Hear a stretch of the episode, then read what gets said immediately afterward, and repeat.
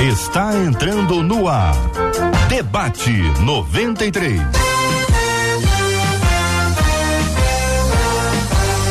Realização 93 FM. Um oferecimento Pleno News. Notícias de verdade. Apresentação J.R. Vargas. Alô, meu irmão. Alô, minha irmã. Aqui fala J.R. Vargas. Estamos de volta, minha gente. Começando aqui mais uma super edição do nosso Debate 93 de hoje. Que a bênção do Senhor repouse sobre a sua vida, sua casa, sua família, sobre todos os seus, em nome de Jesus. Bom dia para os nossos queridos debatedores, Pastor Antônio Orestes. Bom dia, pastor. Bom dia, JR Vaga. Bom dia, ouvintes da rádio. Na expectativa lá em cima. Pastor Rafael Ramos conosco no debate 93 de hoje. Bom dia, pastor. Bom dia, que bom a gente estar junto mais uma vez. Vamos nessa, vai ser incrível o debate de hoje. Pastor João Boechat conosco no debate 93. Bom dia, pastor João. Bom dia, JR, meus queridos debatedores, ouvintes. Que alegria podemos estar juntos aqui mais essa manhã. Benção puríssima, minha gente. Estamos juntos no debate 93 de hoje, transmitindo pelo rádio em 93,3 no FM no Rio de Janeiro, transmitindo pelo nosso site radio93.com.br, pelo nosso aplicativo app da 93 FM. Estamos transmitindo o debate 93 de hoje também pela nossa página no Facebook, Rádio 93.3 FM, Rádio 93.3 FM e pelo canal do YouTube da 93 93 FM Gospel 93 FM Gospel. Você participa com, com a gente também e pode nos encontrar, sabe aonde, gente? Nas plataformas de podcast. É só procurar e você vai nos encontrar. Marcela Bastos, bom dia. Bom dia, J.R. Vargas, nossos queridos debatedores, porque é maravilhoso a gente começar a semana ao lado de vocês, ao lado dos nossos ouvintes que estão ligadíssimos em todas essas plataformas aí que você já disse, JR. Hum. E respondendo em especial a Helena, lá no nosso canal do YouTube, que ela perguntou: hum. já começou? Opa, Ué, já começou, Helena. Helena. Vambora junto que o debate 93 já está no ar. Mandar um abraço para nossa ouvinte Iris, ela está no Suriname, Suriname. acompanhando a gente. Então, muito obrigado, querida Iris, pela sua audiência maravilhosa. E hoje, Marcela, vamos fazer aqui a propósito do tema do programa de hoje. Nós vamos dar aqui um, um, um ensaio, é uma pesquisa, uma pesquisa, uma pequena amostragem para a gente ter uma ideia de algumas coisas. Então, eu tenho aqui três perguntas, né? São três, não são três? Três perguntas que foram feitas aqui e serão encaminhadas para os nossos ouvintes que quiserem participar pelo WhatsApp. Isso. Pelo WhatsApp. Mas hoje em dia é o tempo em que as pessoas dizem assim: eu vou ganhar o que com isso? E a resposta que eu dou é, é melhor dar do que receber. Hoje você só vai, vai ganhar muita alegria. Muita alegria. Olha que coisa boa. Podemos, podemos, podemos até registrar o nome das pessoas, Isso. se vocês acharem aí que é Isso. é possível. E antes que perguntem quais são as perguntas, as perguntas você vai receber pelo WhatsApp. Pelo então WhatsApp. você tem que correr lá, 21 96803 8319 hum. dizer eu quero responder as perguntas. É. Gente corajosa. São só três. São só três. Perguntas simples. Simples. Não são perguntas. Mas só vão saber se forem lá participar. Ah, mas eu acho Corajoso, que o pessoal vai. Corajosa. Agora tem um, tem um limite, né? A gente tem um limite máximo aí que a gente vai poder atender pra gente ter essa resposta mais rápida Isso possível. Aí. As 20 primeiras pessoas que participarem com a gente aí. Vão, re, vão repetir o nosso WhatsApp? 21 96803 8319. Muito bem, então são 20 pessoas respondendo a três perguntinhas Isso. muito simples, muito rápidas e as pessoas vão participar conosco agora do debate 93. No final a gente vai contar. Muito bem, Marcela, muito obrigado. Obrigado a você, ouvinte amado. Aliás, obrigado a Marcela e ao Gilberto Ribeiro que assumiram o debate 93 na última sexta-feira. Que Deus continue abençoando carinhosamente com sua graça e a sua doce e maravilhosa misericórdia. Essa é a 93, minha gente. É a 93. A falta de fé é uma consequência natural da falta de estudo da Bíblia ou estamos nos tornando uma geração com fé baseada em uma mentira? Pergunto isso porque a impressão que tenho é que os crentes de hoje são cada vez mais superficiais em seu conhecimento bíblico. É o que está dizendo o ouvinte aqui, estava meio bravo quando mandou esse tema. Perguntas: qual a melhor forma de estudar a Bíblia? Segunda, Existe algum tipo de preparação por onde começar? Como criar um hábito de leitura bíblica de forma que isso se torne um prazer? Então eu vou começar consultando os meus queridos debatedores, pastor Rafael, vou começar ouvindo o senhor sobre esse assunto aqui. É, é a, essa, essa leitura que o ouvinte faz de que a, a turma está muito superficial, está sem conhecimento bíblico, a falta de fé é uma consequência da falta de estudo da palavra. Como é que o senhor responde a isso, pastor? É, a fé, a fé inicial, ela não vem pelo estudo da palavra, ela vem por ouvir alguém que estudou a palavra. A explanação do evangelho, a fé inicial vem por aí. Mas o amadurecimento da fé vem sim de ler a palavra, de conhecer a palavra. E assim, eu vou, eu vou ser um pouco polêmico. Eu não acho que estamos numa geração que não ama a palavra. Eu acho que a gente está numa geração do contraste aumentando. A gente tem um grupo mais do que nunca que ama a palavra mais do que nunca. Eu digo como exemplo, eu vejo uma galera na minha igreja que ama a palavra de um jeito que, na minha época, meus amigos não amavam a palavra daquele, do, do jeito que essa garotada tá amando. Ao mesmo tempo, eu vejo uma, uma garotada totalmente desconectada da palavra e, quando pior ainda, estudando a palavra não para obedecê-la, mas para conformá-la ao que já fazem, para justificá-lo ao que já fazem. E aí criam argumentos super complexos, super né, trabalhados ali para justamente justificar o que fazem, não para se deixarem amoldar pela palavra. E eu vou dizer que talvez o perigo da nossa geração é, não seja nem a, apenas, apenas, melhor dizendo, apenas a falta do estudo da palavra, mas é gente estudando para valer a palavra, mas para distorcê-la e para adequá-la aos padrões desse mundo. Pastor Antônio Orestes, Ô, JR, hum. eu vou fazer cor aqui com o pastor Rafael nesse início. Ele colocou muito bem. Existem dois grupos. Existe um grupo que ama a palavra, está estudando a palavra. Eu, às vezes, sou abordado com por vários jovens que chegam para mim e perguntam como é que faz para aprender mais a Bíblia, para mergulhar mais, para crescer mais. E, em contrapartida, você tem aqueles que não querem nada, não querem aprender a palavra. Isso, isso tem uma, uma, uma base naquilo que Paulo escreveu na Timóteo, falando: nos últimos dias haverá gente amante de si mesmo, haverá gente é, é, é, mais amigo dos prazeres do que amigo de Deus, mas também a Bíblia vai dizer que nos últimos dias derramarei do meu espírito. Então, nos últimos dias, você tem aqueles que não vão querer nada e você vai ter aqueles que vão estar tá cheio. Basta aí o ouvinte escolher qual lado ele vai querer. O lado que vai buscar a palavra para ficar cheio de fé, ou o lado daqueles que vão ficar na igreja como se nada tivesse acontecendo, não fosse com eles e deixando a vida levar. Pastor João, e a sua palavra inicial sobre esse assunto, querido? É, como os pastores citaram, a gente vai usar, por exemplo, Paulo quando escreve aos Romanos, né, que ele vai falar que é, que é pelo ouvir, essa, essa, essa, esse verbo ouvir que ele usa, com, significa literalmente o ouvir atento, né, o prestar atenção. Então, de fato, o início o início da relação, por exemplo, o verbo, o verbo conhecimento, o verbo conhecer, ele, ele, ele tem duas, duas partes, porque ele se inicia na experiência, o conhecimento se inicia na experiência, mas ele amadurece pelo mental, pela aplicação. Então, de fato, existe, existe hoje uma geração que tem mais acesso. Então você tem mais acesso à informação e você tem mais possibilidades de fazer com que a informação que você tenha se torne aquilo que você quer. Então, de fato, existem hoje riscos diferentes ao estudo da palavra. Mas eu concordo que hoje, até pelo fato da internet estar tá aí, a gente furar a nossa bolha, a gente tem uma percepção, ou, ou, parece que muito mais gente está afastada da palavra do que está. Na verdade, sempre foi assim. Sempre foi assim. Agora, a nossa percepção é maior. Agora, de fato, mais uma vez, a gente pode citar Hebreus 11, que fala que a fé é confiança naquilo que se espera, tem que saber o que se espera para saber naquilo que se tem que ter confiança. É. Então, de fato, há necessidade do resgate daquilo que o que se deve estudar, o que, o que, o que é de fato a palavra de Deus. Mas eu concordo, eu acho que o coração pela palavra ele existe.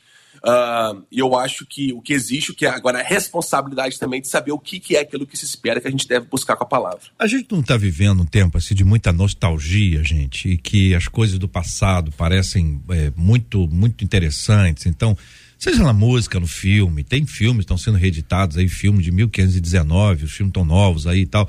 E, e, ou música, enfim. E aí tem essa onda nostálgica, né? Que, e aí tudo fica assim, né? Ah, a igreja do passado, as músicas do passado que eram boas. Esse negócio de chamar Jesus de você aí, isso é absurdo, porque a música do passado, bom, bom mesmo eram os hinos. Eu gostava dos hinos. Sabe, o pastor usava terno. A, a zona de conforto é muito, é? a zona de conforto é muito não é boa, né? Não, não, tem uma coisa assim, Rafael, que a gente é traz, um, a gente não, não tá na nossa, no nosso tempo hoje olhar para trás e dizer que no passado que era bom? É verdade. Em tudo. Eu vi, eu vi uma postagem esses dias da galera usando o celular assim, ninguém conversando dentro de um, de um, é, num lugar assim, uma calçada cheia de pessoas, todas delas com o celular na mão. E aí uma foto muito antiga de todo mundo com o jornal na mão. E aí, aí ele, ele a, o comentário era que não é, é, que mudou todo mundo, é que o celular estragou as pessoas. Não, não é isso, é que a gente sempre foi assim e a gente tem a tendência a pegar coisas que dão certo e transformá-las em estruturas. E esse é um perigo até da igreja, da gente começar a idolatrar certas estruturas, porque elas funcionaram num determinado tempo e a gente achar que elas têm que funcionar eternamente. É. E a gente fica sempre com aquela nostalgia, ah, eu, né, eu vou falar com muito carinho aqui, muito respeito, mas puxa, o hino da harpa, e eu concordo que tem música muito vazia hoje né? Que não se é. compara com os bons e velhos hinos da harpa, mas é verdade também que, por outro lado, a gente se apegou de uma maneira à estrutura que a gente deixou de comunicar o evangelho de maneira criativa para uma nova geração. E às vezes a gente se apega tanto à estrutura que a gente perde a verdadeira essência. Essa coisa da, da, da estrutura, né? É, Orestes, cada igreja tem, tem a sua estrutura, mas algumas dessas igrejas que tinham estruturas muito rígidas passaram a ter estruturas menos rígidas. Os críticos vão dizer que foram se tornaram liberais. São o que é o que os são as, as palavras que os críticos usam, uma delas é esta. Mas existem coisas que são adaptáveis, quer dizer, você não está mudando nada, você só está adaptando, é isso? Perfeitamente. Eu acho que deve-se ter uma separação muito importante entre o que de fato é fundamental, essencial daquilo que é trivial e daquilo que é das épocas. Isso, isso não, tem, não tem muito a ver. Quer ver um exemplo? O próprio Jesus, quando ele chegou, os fariseus, os saduceus, eles tinham uma estrutura que não tinha nada a ver com a verdade. E Jesus falou: toda planta que meu pai não plantou vai ser arrancada. Os caras chegaram ao ponto de colocar a tradição deles acima do mandamento. Então você percebe que às vezes aquilo que pode parecer religioso, parece a pé cheio de devoção, Deus pode estar olhando do céu e estar tá diz, dizendo que abomina. Eu, eu já vi estruturas que colocavam certas práticas no mesmo nível da palavra de Deus. E, e, quando a gente sabe que a palavra é a palavra, como Deus disse para o profeta, o que tem a palha com o trigo. Quem tem minha palavra, minha palavra. Quem não tem minha palavra, separe ela. Ou seja, é, é, é muito importante separar estruturas, coisas, coisas do tempo, coisas da época, da verdade de Deus, da palavra de Deus que é permanente. A palavra vai permanecer. Agora, como nós aplicamos em cada tempo algumas questões, isso vai variar. Até para que o evangelho possa se tornar. É, persuasivo às pessoas de cada época. Eu gosto de dizer uma coisa: o evangelho ele é diferente, não esquisito. A diferença atrai, a esquisitice repele. Qual a melhor forma, pastor João, de estudar a Bíblia? Existe uma forma que o senhor considera. O senhor, o senhor tem quantos anos, pastor João? Tem 33. 33. O senhor é muito jovem, mas o senhor é andado, né? Já esteve uhum. em vários lugares, do mundo inclusive, lidando com pessoas que estavam aprendendo a palavra, começando os ensinamentos, absorvendo os primeiros passos. Existe uma forma que o senhor considera melhor ou existem formas que o senhor considera melhores? É, não, tem formas, de fato. Eu acho que tem uma forma que é a forma a forma pessoal do estudo da palavra, que a gente chama de método devocional Uh, que eu acho que isso o cristianismo ele traz que é muito positivo. Por exemplo, o judaísmo né, antigo, ele, pelo fato da Bíblia ser um livro, como a gente está falando aqui, complexo, que a gente precisa, a gente precisa saber dividir bem o que é fundamental daquilo que é daquilo que não é fundamental e como a gente vai, como a gente vai aplicar e como a gente vai entender o texto em culturas distantes e tal. O judaísmo antigo impedia que a pessoa estudasse a Bíblia sozinho.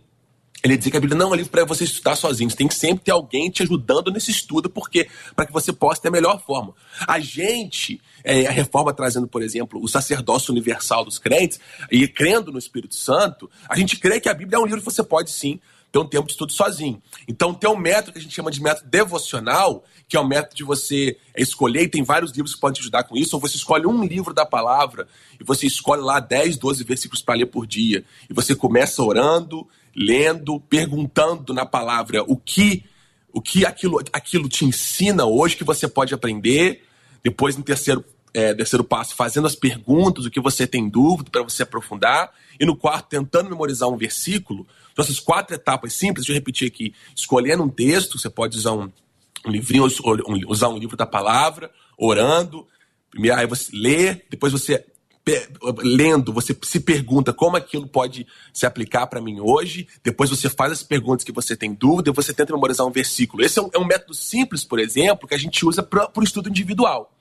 Mas esse estudo individual não deve substituir, por exemplo, a necessidade de um estudo que você vai ter em grupo. E é um dos motivos pelos quais nós cremos que a importância da igreja uhum. ela se mantém em qualquer época, pela necessidade do estudo coletivo da palavra, né? Uhum. Aí eu não estou puxando não estou puxando sardinha pelo fato de eu, ser teólogo e, e, ter, fazer disso a minha vida também, mas é necessidade de você estar tá sendo alguém ajudando você a a, a, a, guiar você nesse estudo também. A gente crê que Deus chama pessoas também, que a gente, que Paulo, por exemplo, quando escreve a Timóteo, como o pastor Antônio citou, ele vai chamar de mestres aqui, pessoas para auxiliar nesse estudo. Então eu concordo com a sua segunda afirmação, JR. Eu acho que há métodos. O que não significa que não exista um método individual, como eu falei, esse método devocional, que tem que ser feito por todo crente. Como a gente está falando aqui, o fundamento do nosso, da nossa fé é a palavra de Deus.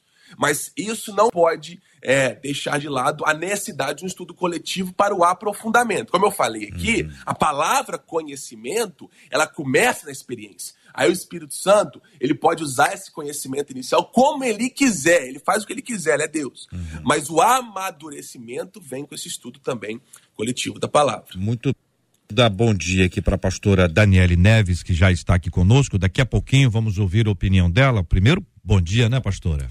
Bom dia, JR. Bom dia, pastores e ouvintes. Graças a Deus estamos aqui. Muito bem. Pastor Rafael, qual a melhor forma de estudar a Bíblia? Eu estava ouvindo o pastor João Boechat falando aqui e eu estava pensando quão importante é a necessidade da gente ter igrejas equilibradas.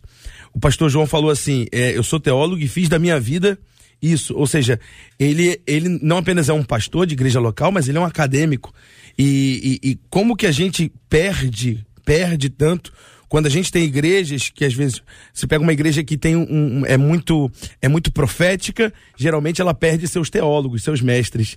Uma igreja muito teóloga perde seus profetas.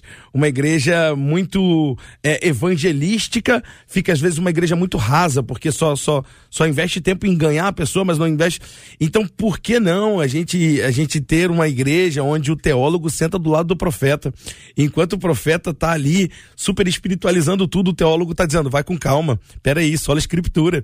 E é tão bonito, e eu acho que a gente carece tanto dentro da igreja desses guias. O João falou da importância da gente fazer o devocional, mas a gente também ter guias na fé. Gente que fez da sua vida é, um estudo, é, fez, fez do, do, estudo acadêmico a sua vida.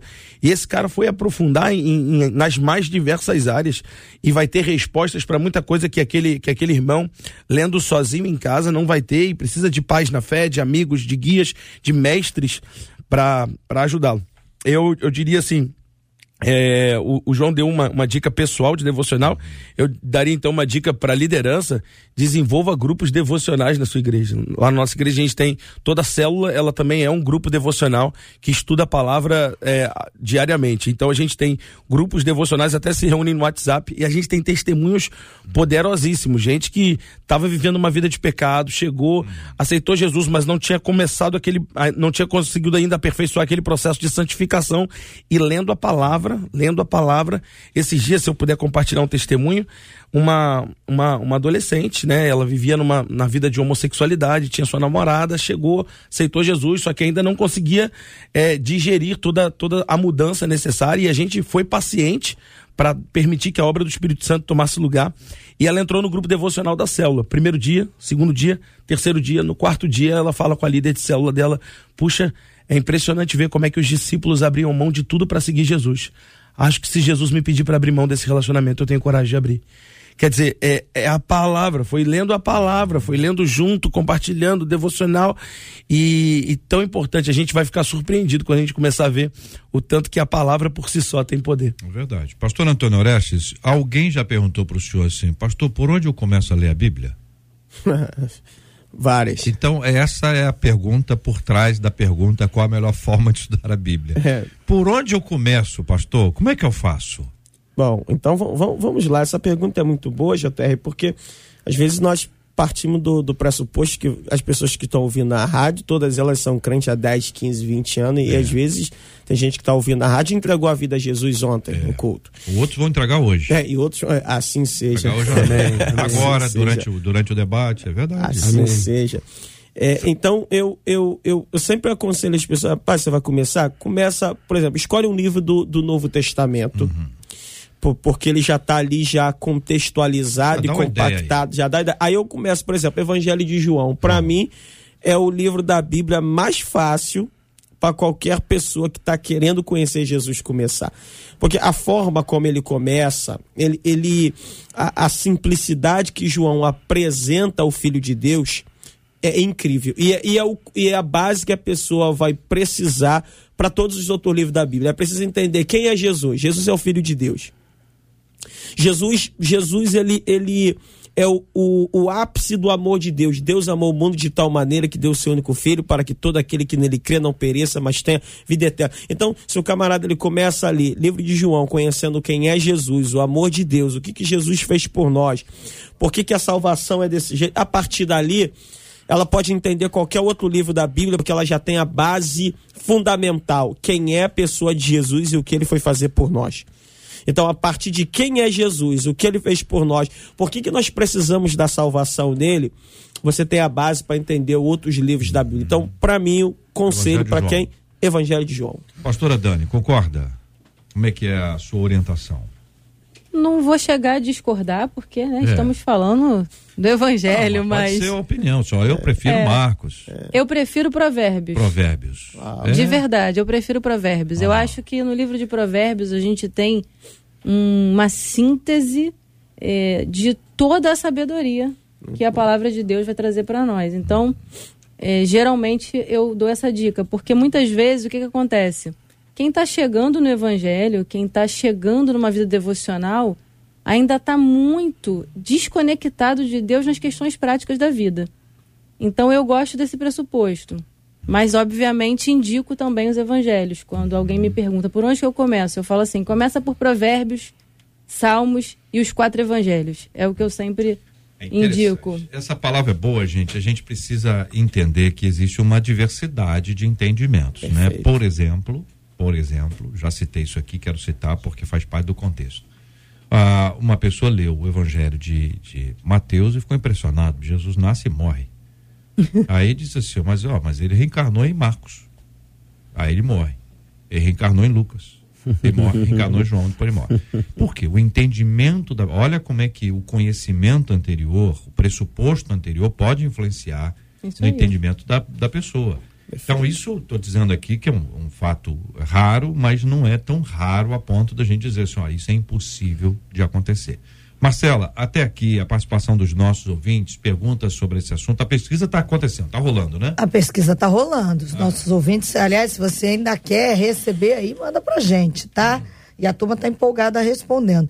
Agora, os nossos ouvintes estão acompanhando os nossos debatedores e chegou nessa parte de dizer como ler a Bíblia, né? Eles estão compartilhando. Uh, o Gerson disse assim: para mim, a regra básica é, é Começar a ler o Evangelho de João, hum. vai direto até Apocalipse. Sim. Depois volta para Mateus, Mateus, e até Lucas. Ah. E aí diz ele, só depois vai para Gênesis. É. O resto a escola dominical completa, hum. disse ele. Hum. Ah, um outro ouvinte, ele não me disse o nomezinho dele aqui no WhatsApp, falou assim: eu, na minha devocional, faço assim: eu leio o texto, peço a Deus aplicação para minha vida, medito e oro. Para mim é o que funciona nesse processo devocional. O Ribeiro, um outro ouvinte, disse assim: acho que a melhor forma de estudar a palavra é lendo. É. Não tem como ser de outra maneira.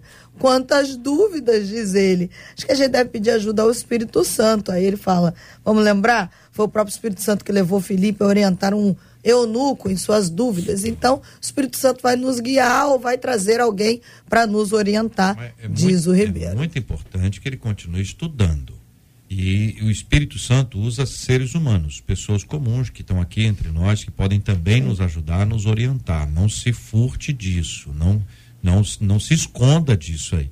E eu queria tra trazer uma outra palavra aqui que muita gente ouve a Bíblia.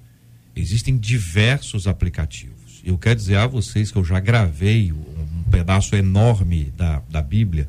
Olha, é bom você ouvir, porque dá um trabalho violento. É, uma, é um trabalho que não é um trabalho comum. É impressionante. Então, ouça a Bíblia. Muitas, muitos aplicativos têm disponível a Bíblia. Dá uma palhinha, JR, do. Não, não. Ah, fala um versículo, só um, não, o Senhor. Não, não, É Sabe o meu por pastor. Não, não, porque é diferente disso. É essa que é a entrega do negócio. Ah, a Bíblia, entendi. quando você grava, você não grava como você fala e nem como você prega. Então, do jeito que eu falo aqui e do jeito que eu prego na minha igreja, é o diferente do jeito que eu que tem que gravar, porque é como um audiobook. Sim, sim. Um perfeito. audiobook, se tiver muito em si, ele cansa. É se for é, monótono demais, ele, a pessoa dorme. É um excelente negócio. Muita gente usa para dormir. Então tem um tom específico que você tem que acessar, enfim, enfim, é, bom, dá um trabalho bom, muito, muito grande. Bom, obrigado pela oportunidade. Muito bom. Eu queria, eu queria mesmo é cantar, mas aí é... ninguém deixa eu cantar. E a gente vê como varia, né, de cada ouvinte, um outro ouvinte acabou de mandar pra gente pelo WhatsApp assim, eu, na verdade, comecei a ler em Gênesis e indico para todo mundo. Uhum. Porque eu já tentei começar a ler de outras formas, uhum. mas quando eu comecei a ler em Gênesis, diz o ouvinte, uma chave virou. É. E aí, uma das nossas ouvintes do Facebook, a Rosângela, disse assim: o problema é que a fé de muitos tem se baseado no Novo Testamento apenas. E aí acaba ausentando do prazer de buscar, a ânsia de conhecer a Cristo através das Escrituras. Como eu vou ter fé se eu não examinar toda a Bíblia, diz a Rosângela. Muito bem, tá aí a palavra sobre esse assunto. Pastor Antônio Orestes. JR, é, vendo essa variedade aqui de opiniões, uhum. É, me lembrei também de uma outra coisa muito importante. Você tem ali no, no já foi citado ali no caso de Felipe, aqui pelo ouvinte, é, ouvinte, é, Felipe ele começa a partir daquilo que o eunuco já está lendo. Ele estava lendo o texto do profeta Isaías, então Felipe parte a partir dali. É, começa do, do ponto que ele já se encontrava. Eu acho também uma coisa muito importante nisso é, às vezes a pessoa ela está familiarizada com alguns pontos. Por exemplo, tem gente que ela guarda os salmos. Então, se para ela isso é, é agradável, ela pode começar dali da parte que ela mais se identifica. É? Porque tem a questão também do, da, da daquilo que a pessoa se identifica. Por exemplo, leitura, um outro problema que a gente tem é que às vezes a pessoa não é dada muita leitura. É. Então, se ela começa lendo algo que para ela é cansativo, falando do ponto de vista aqui humano, ela pode ter dificuldade. E ela, por exemplo, tem gente que se, que se, se enquadra bastante. A pastora aqui colocou muito bem a questão de provérbio. Tem gente que se, que se amarra em provérbio, aquelas máximas ali de cada verso. Então, a partir daquilo que a pessoa se identifica. Eu, como eu já coloquei, eu gosto do Evangelho do João pela praticidade dele, falei, olha, direção. De ouvir, porque quando a pessoa não tem paciência para ler, não está habituada a ler, começa a ouvir. Bom. E depois a coisa vai acontecer, porque a pessoa começa a ouvir, ela vai querer ler, vai querer acompanhar. Então tem muita, muita disponibilidade disso nos aplicativos aí, não quero recomendar nenhum especificamente. Agora, existe algum tipo de preparação é, tem gente que arruma mesa para ler a Bíblia, arruma mesa, né? Tal direitinho, café, põe ali uma caneca, faz até foto. Faz a caneca e tal.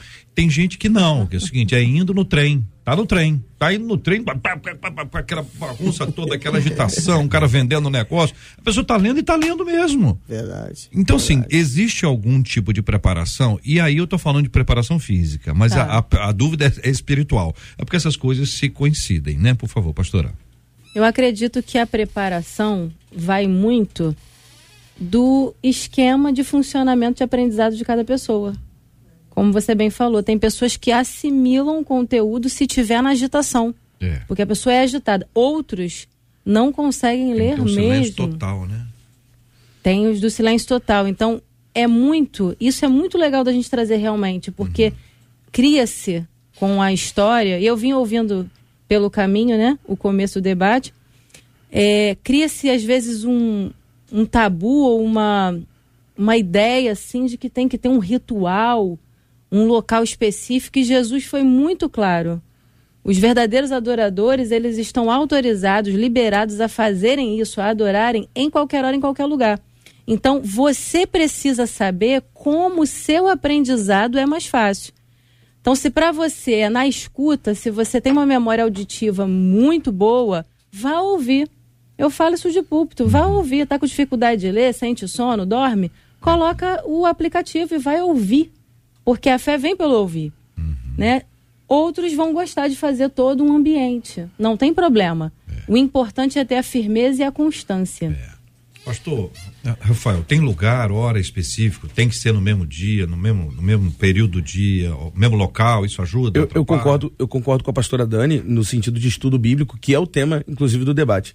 O detalhe é que se a gente for para a questão devocional, ela hum. precisa incluir devoção ela precisa incluir meditação profunda, ela precisa incluir é, é, um tempo a sós com Deus. E assim, e, e muitas vezes a, o dia a dia da pessoa não permite. Então, o que, que, que você faz? Beleza, você tem ali seu estudo bíblico, leia a palavra todo dia, mesmo que nem sempre dá para mergulhar, nem sempre dá para meditar, mas em algum momento, seja da semana ou do dia, você precisa tirar um tempo que seja o seu momento secreto. É, minha mãe conta a história, ela, ela, é filha de seis irmãos, né? Ela, ela tem seis irmãos, então ela a, a, casa muito sempre agitada. O lugar de devocional dela era no banheiro, que é. era o lugar que ela conseguia ter um tempo a sós com Deus. Hum. Então, assim, leia a palavra em qualquer momento, em qualquer lugar. Conecte-se com Deus, coloca a sua música predileta, ora ao Senhor, fazer igual aquela música do, do batismo no ônibus, né? Hum. Ter um encontro com Deus no ônibus, ok. Mas você precisa também disponibilizar um tempo e lugar específico específico para uhum. você ter é, momentos de maior profundidade e maior meditação e, e, e, encontro com Deus de verdade. Pastor João, dentro dessas culturas diferentes, hoje o senhor está nos Estados Unidos, o senhor já esteve em outros cantos, né? Inclusive aqui. É, dentro dessas culturas de, de, diferentes, como é que o senhor vê essa variação quando a gente fala de preparação? Não, a variação, ela, ela existe mesmo. Então, você tem pessoas com formas de aprendizado diferentes, com possibilidades diferentes. Por isso que eu, que eu faço, pastor Rafael, as minhas palavras. Eu acho que hábito ele não é um negócio natural, ele é criado. Ou seja, alguma coisa que você precisa desenvolver. Uh, então você vai se adaptar com as suas facilidades, mas você vai desenvolver. E eu acho que o pastor pegou perfeitamente na palavra devoção. A, gente, o protestante, cristão, ele usa devoção diferente do que era usado, por exemplo, é, na, Idade Média pela Igreja Católica, né? Que tinha essa noção de, de veneração a algo específico. A gente usa devoção como priorização. Então, a relação com Deus, ela precisa ser prioridade. Se a gente deixar o tempo, as coisas, a bagunça do dia a dia tomar conta do nosso, do nosso tempo devocional, a gente vai se perder. E isso vai deixar de ser um hábito forçado para o nosso crescimento e desenvolvimento e vai se tornar simplesmente algo a mais do nosso dia. Então eu sou completamente a favor e eu, eu já trabalhei cinco continentes diferentes, todas as culturas, e e não tem como. Tô, independente da loucura que você tá, eu já trabalhei em guerra civil no Sudão. Se a gente não tiver a, o hábito, a força do hábito de você falar, essa é a minha prioridade. Então, se você acorda às sete da manhã, o seu dia começa às sete da manhã, você não tem tempo, você vai acordar às seis e meia. Mas você vai se forçar a desenvolver um hábito. Se você é uma pessoa noturna, como eu sou, você tem que se forçar quando chegar em casa, depois de tomar banho, antes de comer para você comida é não é tão importante, você vai fazer isso, mas isso precisa se tornar um hábito e hábito é construído. Hábito para o ser humano não é naturalmente desenvolvido. Hábito ele é contranatural. Todo hábito humano ele é contranatural. Porque o natural do ser humano é, é, é, é responder, é um instintivo para sobrevivência. Então, por exemplo, a gente está sentado uma hora aqui debatendo. Isso não é natural. Não é natural para alguém pegar um rádio e ficar uma hora. Então, se você deixar o natural acontecer, você vai querer levantar, fazer outra coisa, porque você precisa buscar energia. Porque se seu corpo senta e para, tá dizendo para ele, repousa. Porque você precisa guardar energia para você matar o bicho daqui uma hora. Então, o natural, o que a gente está fazendo aqui, desde pequeno, quando a gente ensina a criança disciplina, sentar na escola, isso é criar hábito. Então, eu concordo, eu acho que uma das coisas que são difíceis ao cristão, mas precisam ser feitas, é essa criação de hábito. Eu sou a favor é, da hora, eu sou a favor daquele momento. Agora, claro, é diferente. Por exemplo, a gente tem um aplicativo, também não vou fazer propaganda de aplicativo, porque eu não estou recebendo, não. Se a empresa quiser, na próxima vez eu venho com a camisa do aplicativo aqui, aqui no Canadá, que a gente usa, não estou brincando, que a gente usa é, para poder fazer o áudio também, né? Porque essa é a parte que as pessoas vão no carro ouvindo e tal. Então, tem, tem ferramentas, tem mecanismos. Mas eu acho que o desenvolvimento do hábito ele é essencial para o crescimento. E a gente pode, a gente pode usar isso até, desculpe me alongar, para qualquer coisa. Se você quer ficar bom, por exemplo, em, em esporte, Tem que treinar todo dia. Tem que ter hábito todo dia. Você quer, por exemplo, ter um relacionamento saudável com a sua esposa, com o seu marido? Tem que ter contato todo dia, aquele tempo todo dia. Senão cai na rotina e você perde. Então você necessita da criação de hábito. E criação de hábito é forçar, é desenvolver. Então eu sou a favor dessa devoção no sentido de priorização. Aprenda, peça ajuda, como você aprende melhor, escolha aquele dia e aplique-se para aquilo poder ser algo que faz parte da sua vida diariamente. Eu acho legal a gente é, deixar ainda mais clara a diferença de metodologia para a criação de hábito. É importante, porque o ouvinte está do outro lado escutando as nossas opiniões aqui, todas são muito boas e se complementam. E quem está no agito de uma rotina pesada, Imagina, duas crianças pequenas, precisa pegar um, um trem cedo, mais um ônibus, mais um BRT. A pessoa fala assim, ué, então como é que eu vou fazer? É importante definir de forma ainda mais clara. Metodologia, ou seja, você vai ler, vai ouvir, vai preparar um território, é uma coisa. Firmeza e constância, criação de hábito é outra. Porque vamos falar de realidade. Existem pessoas que trabalham tanto, têm uma rotina tão pesada, que o momento do contemplativo vai conseguir ser uma vez por semana na folga da pessoa, né? Então, ela vai precisar lançar mão de é, se adaptar dentro de um agito, de uma situação, para ter cinco minutos, de repente, de contemplação. Uhum. Então, o que, que a gente quer? Eu penso assim, tá? Uhum. Qual é o objetivo? Que as pessoas tenham vida com Deus. Que elas consigam pegar a, a primeira ponta, porque vamos falar verdade, somos todos pastores. Você pega dez ovelhas uma, duas tem uma prática, disciplina de devocional. A grande maioria é... E você pode ser igreja da palavra, você pode estar ensinando. A realidade é que a gente tem um percentual, assim, bem, bem pequeno. Então a gente tem que estimular as pessoas o seguinte, querido, você está sobrevoando, pega e ouve a Bíblia. O negócio é você se apegar à Bíblia e não ficar longe dela. O importante é que você traga a Bíblia para a sua vida e que ela passe a fazer parte disso. E aí sim, a construção do hábito uhum. vem fortalecendo isso. A pergunta que eu faço a vocês, até com base numa frase que eu não vou é, declarar literalmente aqui, mas é do John Piper, quando ele trata sobre a oração. Ele diz que o último dia vai ser muito legal para a gente identificar quanto tempo a gente per perdeu com rede social. Com rede social. Ele cita é. Facebook, né, que é, é o que ele tinha a época de mais, de mais forte. Então, existem coisas que a gente vai dizer assim, não, eu não tenho tempo, eu tenho três filhos, ando de trem, to, todo, todo esse é. quadro. Mas eu tenho rede, eu posto, eu leio, eu faço isso, faço aquilo. Então tem certas coisas que sempre roubaram nosso tempo. Sim. Sempre isso, é- roubaram. Isso daí também é uma não é, não é o inimigo, não é o celular hoje, só. Ele também é, mas tem coisas que já roubaram nosso tempo antes. Quantas vezes o pastor falava assim, oh, da novela, minha irmã, cuidado com a novela. Entendeu? Eu me lembro de um pastor numa igreja que eu fiz estágio nos Estados Unidos, ele disse o seguinte, ele disse que era uma noite de final de Super Bowl. O João conhece bem Super Bowl. Era uma festa e era próximo. Aí ele diz assim: hoje à noite, é no horário do culto à noite. Hoje à noite nós vamos descobrir quem são os verdadeiros eleitos de Deus é o pessoal que foi ao culto, entendeu? Que era essa a forma de dar uma pressionada na galera, pra galera, por quê? Porque sempre houve alguma coisa que roubou o nosso tempo. Sim. Sempre houve alguma coisa que roubou o nosso tempo. Então o que que a gente faz? Entende? Como é que a gente readministra o nosso tempo? E aí eu queria acrescentar a vocês dois dados importantes. Um que em Manaus, a Câmara Municipal de Manaus aprovou recentemente um projeto de lei que autoriza o uso da Bíblia como recurso pedagógico nas escolas da capital. O projeto de lei estabelece que nenhum aluno será obrigado a participar das atividades bíblicas, respeitando aí a opção religiosa e filosófica dos estudantes. Para o autor da, do projeto de, de lei, vereador Raif Matos, a aprovação da pauta é uma vitória para as famílias, já que a Bíblia não é apenas um livro religioso, mas também possui natureza literária, arqueológica, histórica e cultural. É um tesouro de conhecimento, as escolas não podem deixar de aproveitar seu conteúdo, foi o que ele disse.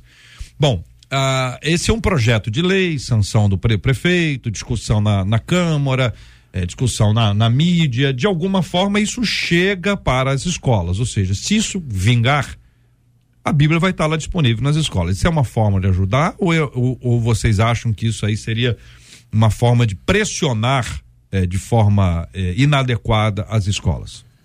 Seria se os alunos fossem obrigados a, a uhum. participar dessas aulas, uh, mas é, a disponibilização do ensino das escrituras na. Meu Deus, eu, eu aprendi trigonometria.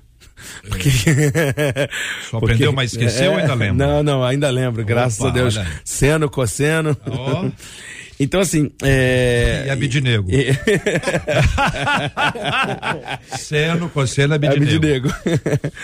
E assim, você ter isso disponível, assim, com, com gente capacitada, é engraçado, porque hoje a gente está tentando isso por vias do Estado. Mas os reformadores, todos eles eram muito envolvidos com educação, porque eles perceberam que o desafio não era apenas de fazer a pessoa ler a Bíblia, era de fazer a pessoa saber ler. É. E às vezes a pessoa não tem prazer em ler a palavra, mas porque não tem interpretação de texto. Existe, é, é, é um desafio real da gente ensinar o povo, ajudar o povo. Então, a, a, a, história da reforma é carregada de escolas que eram criadas, universidades que eram criadas com um intuito só: ajudar as pessoas a poderem é, é, ter a mínima capacidade para ler a palavra. Eu queria fazer um comentário também, é que a gente está tentando todas as maneiras aqui é, é, facilitar o acesso, como a Dani bem falou, e, e, o João também falou sobre isso, e assim, facilitar o acesso, como os reformadores também queriam facilitar o acesso às escrituras, etc. Mas o que a gente precisa saber é que por muitas vezes a leitura da palavra e a prática da oração, aliás, todos, a, todas as práticas da fé, é, as disciplinas da fé, como o nome já diz, são disciplinas. Nem sempre vai ser prazeroso, para não dizer assim, é, às vezes vai ultrapassar a metade, né? Talvez a maioria das vezes não, não vai ser uma coisa, é, uau, meu Deus, é, e, mas isso é parte da mortificação da nossa carne. Orar quando a gente não quer orar, ler a palavra quando a gente não quer ler, é, é perpetuar aquele hábito, como o João falou, mesmo sem ele ser prazeroso para nossa carne, é mortificar a nossa carne também. E assim talvez, puxa, mas eu não entendo, puxa, mas eu não consigo. É, perpetua, filho, continua ali. Você vai mortificando sua carne, é, diminuindo a capacidade da sua carne de falar, ai, isso aqui não é prazeroso. Gente, a gente é um ser repleto de dopamina. Se perguntar o que, que é mais prazeroso, você ficar navegando no Instagram ou ler um texto da palavra, muitas vezes, dependendo de como você está configurado, dependendo de em que nível está a sua carne, o Instagram é mais, pra, mais prazeroso. E isso, em algum momento, vai ser sacrificial até que haja o deleite. Esse, eu acho que a gente tem que buscar por esse momento, por esse momento em que a gente rompe aquela barreira de que estava sendo é, intencional, intencional, intencional, até que haja o deleite. Eu acho que esse é o tesouro daqueles que o buscam. Se a gente o buscar, em certo modo, ele se revelará a nós. Essa é uma promessa que ele nos dá. JR, eu quero acrescentar junto que os brilhantes debatedores colocaram aqui. É, a Bíblia diz em Lucas 4,16 que Jesus ele entrou na sinagoga no sábado como era seu costume. Ou seja, Jesus tinha um hábito de estar ali estudando a palavra, aprendendo a palavra. Isso aqui tem várias vertentes, já foi colocado aqui pelos amigos, pela pastora, todos. Não, não preciso desdobrar mais. A questão de você do hábito de você aprender, de você estar tá ali se esforçar. E, e, outra coisa que tem aqui, a sinagoga era no dia de sábado, então está falando não apenas de todo dia da semana, que já abre mais um leque, um dia especial para a gente buscar um pouco mais intensamente. As igrejas, de forma geral, elas têm um dia que o culto é voltado mais para do ensino. Qual é a questão que a gente também precisa entender? Por exemplo, na, na minha igreja, a gente tem lá um, um lema, nós somos. É, chamamos, é, é, apelidado de Igreja da Palavra, nosso pastor coloca sempre de tanto e tanto tempo o povo para todo mundo ler a Bíblia. Já estamos completando a quarta vez com toda a igreja a leitura da palavra.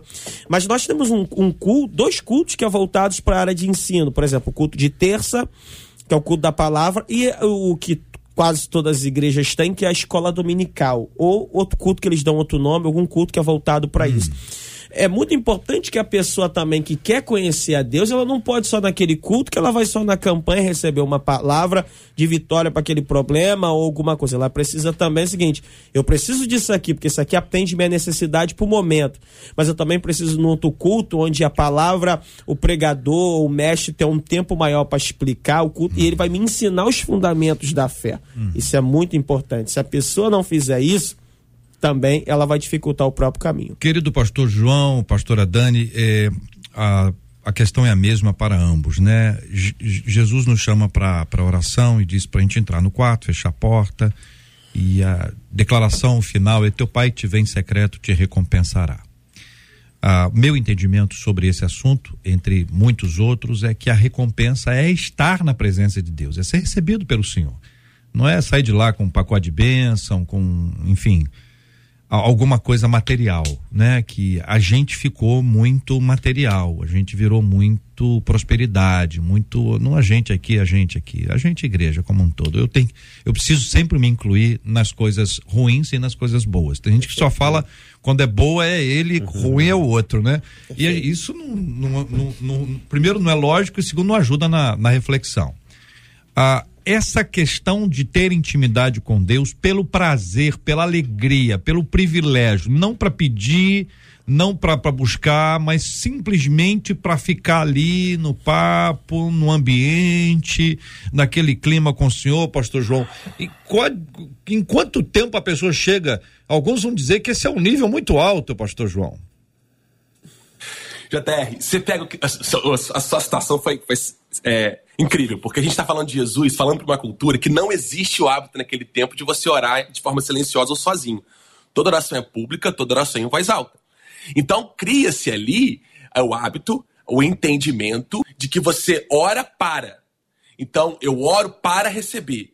Então, qualquer coisa, até para o perdão, por exemplo, você ora, para você, você a busca, então você recebe. Então toda, toda a relação com Deus, ela se coloca, eu busco, eu faço, para então receber algo de Deus. Essa é a lógica do judaísmo, a lógica cultural de Jesus. Jesus está revolucionando isso. Então agora, em vez de eu orar para receber, a graça é primeiro. Eu primeiro estou na presença de Deus. Então, uh, o que muda é, não é o fato de você poder receber, é o fato da, da recompensa, é o fato do, do significativo ser a presença transforma completamente. Então, antes você fazer alguma coisa para receber a vida eterna, para receber a graça, então eu sigo a lei para receber, agora você é, é, cumpre a lei porque você recebeu. A graça vem primeiro. Isso é transformador. Não existe nada mais transformador do que a graça de Deus vir primeiro, antes mesmo da sua possibilidade, da sua habilidade de orar.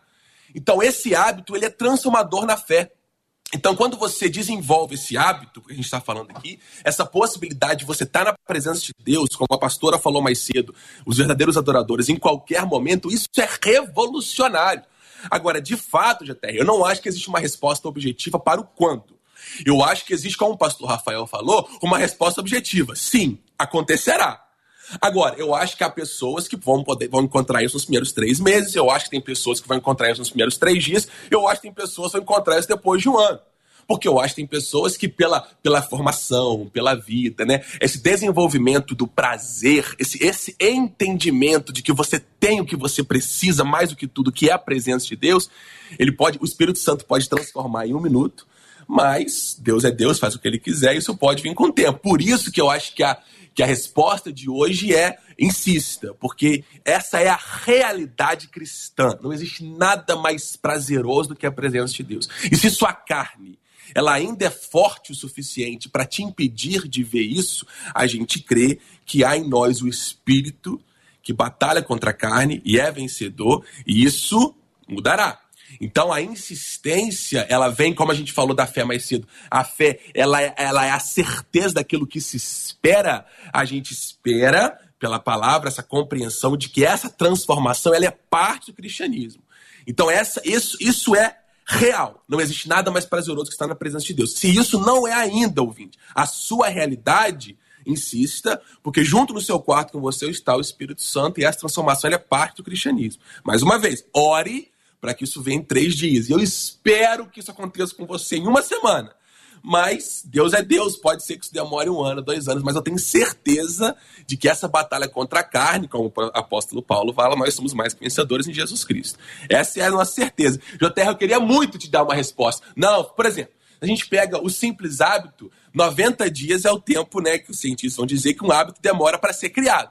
Você em 90 dias insistir, aquilo se torna prazer. A academia. Não, se os primeiros 90 dias são dor, depois se torna prazer. Infelizmente, disciplina espiritual, ela não, ela não segue muito bem isso. Mas é, o que eu posso, a certeza que eu tenho é que existe, que isso, que isso se transforma. Eu espero que não demore 90 dias, mas se demorar, tenha certeza de que não existe nada mais prazeroso e ore isso, repita isso, que essa é a certeza da nossa fé, de fato. Pastora Dani. É, eu concordo com o que o pastor João está falando. Eu até interagi aqui bastante com a fala dele, porque de fato não tem como a gente ter controle sobre o tempo em que o caráter espiritual vai ser formado. Porque é uma relação muito intrínseca do quanto o Espírito Santo vai se revelar a essa pessoa mediante a entrega dela no secreto. E só Deus pode sondar isso. Mas uma coisa é certa: se você que está aí nos ouvindo deseja ter mais fome e mais sede pela presença de Deus, você vai precisar começar a fazer isso sem querer fazer. É realmente pegar o seu corpo e levar ele para ser um sacrifício vivo, ou seja, sacrifício vivo, para o ambiente do culto, para o ambiente da intimidade com Deus, né? Uma ferramenta muito legal para quem está começando essa caminhada de intimidade, de busca, é recorrer aos cultos de oração, aos cultos de consagração, né? Desde que sejam lugares sérios, onde não se vai banalizar o mover do espírito, é bom, é bom você estar tá perto de pessoas que já têm uma caminhada com Deus, uma, um exercício espiritual já avançado de vida de oração, para que te puxe para esse lugar. É fato. Se você quer ser uma pessoa espiritual, você vai precisar andar com pessoas espirituais. Muito bem, minha gente. Eu quero agradecer aos meus queridos debatedores, chamar a Marcela para a gente dar o resultado aqui e contar qual foi a pesquisa que nós fizemos com os nossos amados e preciosos ouvintes. Foram três perguntas, né? A Isso. primeira foi. A primeira foi com que frequência você lê a Bíblia? Certo. A e segunda... aí a segunda foi, segundo a Bíblia, qual o salário do pecado? E a terceira? Qual o nome da mãe do primo de Jesus? É, mãe do primo de Jesus. Mãe do primo de Jesus. E aí quem é, as pessoas responderam o que sobre a mãe do primo de Jesus? Isabel. Isabel, a mãe do Isabel. primo Jesus. É a tia de Jesus, não é isso, 100% Rafael? aí. Tá Exceção, ah. acho que, né, um, um dois, né, Lulu? Que é raro, mas... Isabel. Muito Isabel, bem. Isso. E aí é o outro do, da, do salário? Do salário do pecado? Que é a morte, 100% acertaram. Muito bem. Então é. vamos lá. Agora a pergunta que é fundamental aí, a primeira. Com que frequência você lê a Bíblia? 70% dos nossos ouvintes que responderam a nossa pesquisa disseram que leem todos os dias. Oh, glória. 20% disseram que duas vezes por semana. 10% hum. afirmaram que apenas na igreja. E 10% disseram que raramente. Raramente. Então, raramente. hoje nós estamos tendo um contato aqui, é uma amostra, como eu disse inicialmente, uma pequena amostra, só para a gente ter uma ideia.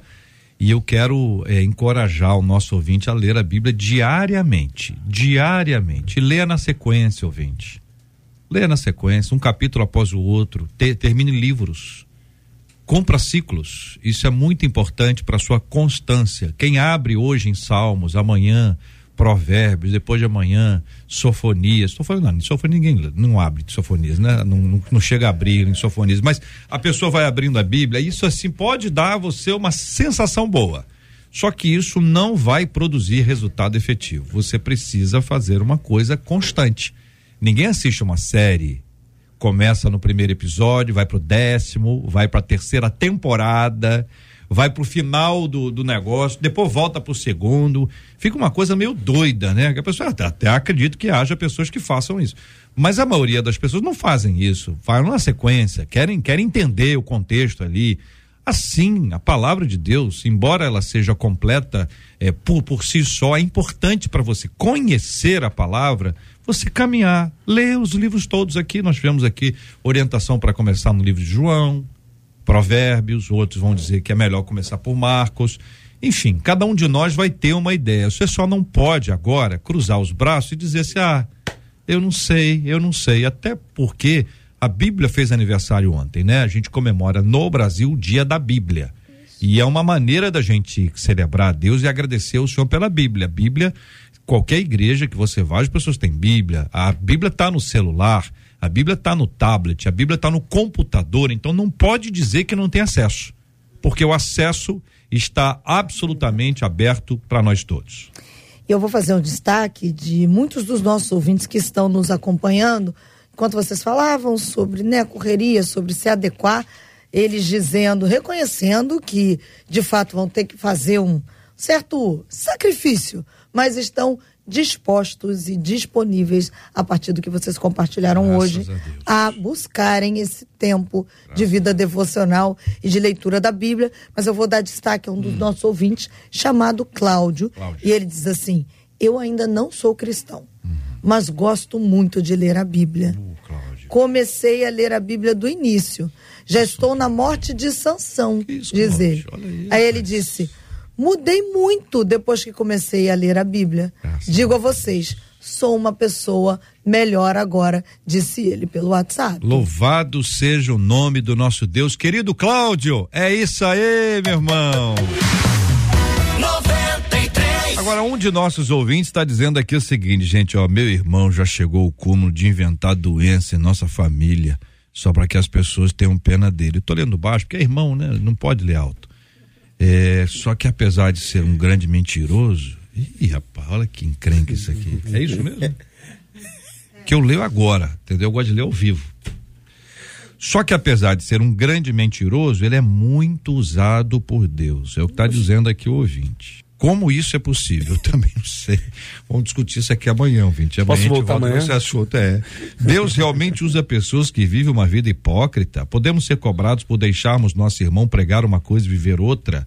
Podemos questionar a conversão de alguém que não vive o que prega. Como saber se uma pessoa que é usada por Deus tem vida com ele? Gente, vamos caminhar. Amanhã, com a graça de Deus, nós vamos debater esse assunto aqui no Debate 93. Muito obrigado aos nossos queridos debatedores, pastor Antônio Orestes, muito obrigado, meu irmão. JR, eu que agradeço, obrigado time aqui, obrigado Marcelo, os amigos aqui, os debatedores aqui, Deus abençoe. Quero deixar também um abraço, JR, ah. pro meu sobrinho Isaac, pra minha sobrinha Giovana, que estão assistindo também o ah, debate. Muito bom. Mais para alguém? Para alguém mais? O senhor quer mandar um abraço? Não, hoje eu quero deixar especialmente para esses dois. Certo, mas para alguém que está no estúdio. ah, sim, sim, sim. É porque eu, eu ficaria sem jeito de dizer, mandar um abraço para quando ela tá em casa eu mando, é, mas quero tá destacar. Então é, vamos fazer obrigado. o seguinte, vamos fazer o seguinte, é. só não manda um abraço, você dá o beijo, só pode ir lá enquanto eu tô uh, falando com os, com os debatedores. Já, hoje eu tive a oportunidade de vir com a minha esposa aqui no, no debate aqui. Vai dar um beijo logo. Vai, ah. vai, lá, pode, pode sair da câmera aí, pode lá. Tá saindo da câmera para dar o um beijo agora e tá chegando mais perto. a câmera tá da Dani. Ah, tá, agora tá, tá, beijou, pronto. Muito bem, já vai. Muito bem, pastor Rafael, obrigado, querido. Que alegria, que alegria a gente estar tá junto, mandar um beijão para os meus três filhos, Aurora, Olivia, Judá. É, eu vi que tem alguém do Suriname assistindo a gente, é, então Iris. mandar um, um, abraço lá pro pessoal da Igreja Reno, Batista Renovada de Paramaribo. Ah, já tive lá duas vezes, a igreja incrível, pastor Clóvis, pastora Cris.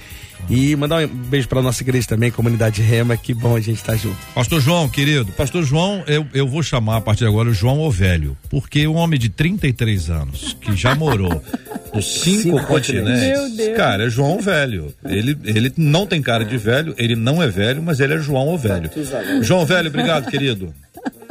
Ah, Juté, que alegria estar aqui de novo. Muito obrigado pelo convite. Deixa eu mandar um abraço também pra minha igreja. O pessoal tá aprendendo português, ouvindo o debate tô falando para eles que uma vez por semana a gente senta para. Eu não tem brasileiro na minha cidade ainda, né? Então a gente senta para estudar português com, com o debate. Então, muito obrigado ao debate. Tô muito ansioso para ouvir amanhã e muito feliz de estar aqui com vocês hoje. Um grande beijo, um grande abraço a todos. Até a próxima. Muito obrigado a vocês por essa audiência maravilhosa. Deus abençoe vocês cada vez mais. Que bênção. Pastora Dani, muito obrigado, pastora. Obrigada e eu quero hoje louvar a Deus por uma grande vitória que amanhã vai se concretizar. Amanhã eu lançarei hum. o clipe de uma música que ficou guardada por dois anos, JR. E o Senhor abriu essa grande oportunidade e eu quero convidar todos os ouvintes, a vocês também. Obrigado. No cinema do Via Parque amanhã. Olha.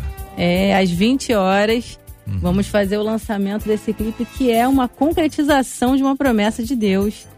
E realmente eu estou surpreendida pelo Senhor e quero testemunhar isso aqui e mandar um abraço aí para toda a minha igreja, para todos os nossos ouvintes. Graças a Deus. Parabéns. Que Deus abençoe. Seja uma benção em nome de Jesus. Amém. Marcela, muito obrigado, Marcela. Encerro com os nossos ouvintes aqui, uma dizendo, sabe o que eu faço? Hum. Eu leio a Bíblia todos os dias de madrugada. É o tempo que eu tenho tranquilidade para ler dentro de casa. Uma outra ouvinte, a Pamela, disse assim: maneira que eu tenho para hum. conseguir aprender o que a Bíblia me ensina é ler, ouvir e escrever. Boa, Diz ela que escreve, Muito escreve para poder guardar. Então, obrigado aos nossos queridos debatedores, uma alegria tê-los com a gente. Beijo aos nossos ouvintes, né? Até amanhã com a graça do nosso Eu Deus. quero aplicar, Marcela, aqui, aproveitando o exemplo que o pastor João nos trouxe dos seus alunos de português a partir daquilo que a gente faz aqui no, no rádio dizer o seguinte: olha só como é que as coisas são. Se, se nós aqui utilizarmos um português incorreto, se falarmos errado, os alunos Claro, o João tá lá para poder resolver essa João o velho. Uh, the old man, the old man.